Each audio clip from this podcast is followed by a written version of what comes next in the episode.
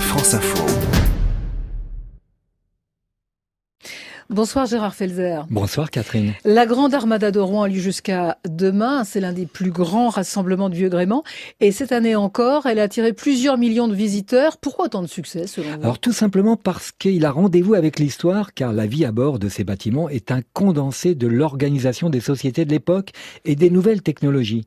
À bord, des conditions de vie très dures, sans hygiène et sans médecine efficace, sans oublier le scorbut dû à des carences en vitamine C qui a fait de nombreuses victimes. Ismaël Bellil, écrivain de marine. Ça fait des gonflements des gencives, les dents qui tombent, et puis la mort si on fait rien. Les premiers qui ont trouvé les remèdes, ben c'est notre cher capitaine Cook qui lui a embarqué de la choucroute. C'est une fermentation. Donc elle est complètement vitaminée et simplement grâce à ça, il a pu faire euh, trois voyages autour du monde sans perdre un homme. Et l'alternative à la choucroute était de manger du rat, le tout accompagné d'eau de mer ou d'urine, oh. car l'eau était saumâtre. C'est sûr que ça donne pas envie, hein, ça. Euh, et parmi ces bateaux magnifiques, il y a l'Hermione. Oui, cette frégate aux 26 canons qui a servi à Lafayette pour aider les indépendantistes américains est devenue une véritable ambassadrice du patrimoine français. Yann Cariou, son commandant. L'équipage n'est plus ce qu'il était au XVIIIe siècle. Ils étaient 250, nous sommes 80. Euh, Ils doivent être capables physiquement de faire des efforts prolongés, de pouvoir monter euh, nuit et jour euh, à 45 mètres de haut dans, la tempête et sous la pluie, passer des fois 12 heures sur le pont. Ça a été très sportif et en même temps très formateur. La plupart de ces navires sont devenus aujourd'hui des écoles de marins, une belle façon de faire face aux éléments dans des bateaux fragiles, tout comme leurs prédécesseurs. Une expérience vécue par Julien Artaud, gabier, c'est-à-dire aux manœuvres de voilure, à bord de l'Hermione. Quand on arrive sur l'Hermione, en fait, la première chose qu'on sent, c'est cette odeur de goudron et, la fumée de bois.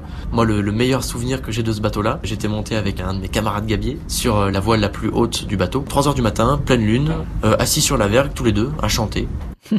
Mais quand même, c'est vrai qu'avec les nouvelles technologies, c'est fou d'avoir envie de naviguer à la voile sur des bateaux en bois. Et eh oui, de tout temps et encore aujourd'hui, la marine a cherché des matériaux résistants à l'époque où il fallait trouver des bois nobles pour construire ses voiliers. Isabelle Georget de l'association de l'Hermione. Quand ils construisaient les bateaux comme l'Hermione, ils les construisaient en six mois. Faut pas oublier que c'était des bateaux de guerre, il fallait aller vite, il y avait des commandes et il fallait les lancer vite à l'eau. À l'époque, au 18e, le roi avait ses forêts hein, qui étaient destinées à la construction des bateaux, mais nous, nous n'avions plus du tout ça. Il a fallu trouver dans les forêts françaises les formes d'arbres qui correspondaient aux lignes du bateau. C'était comme un gigantesque puzzle de, 400 000 pièces de bois, l'Hermione. Et ce qu'on voit, c'est que la voile est de retour finalement aujourd'hui, même pour les gros navires.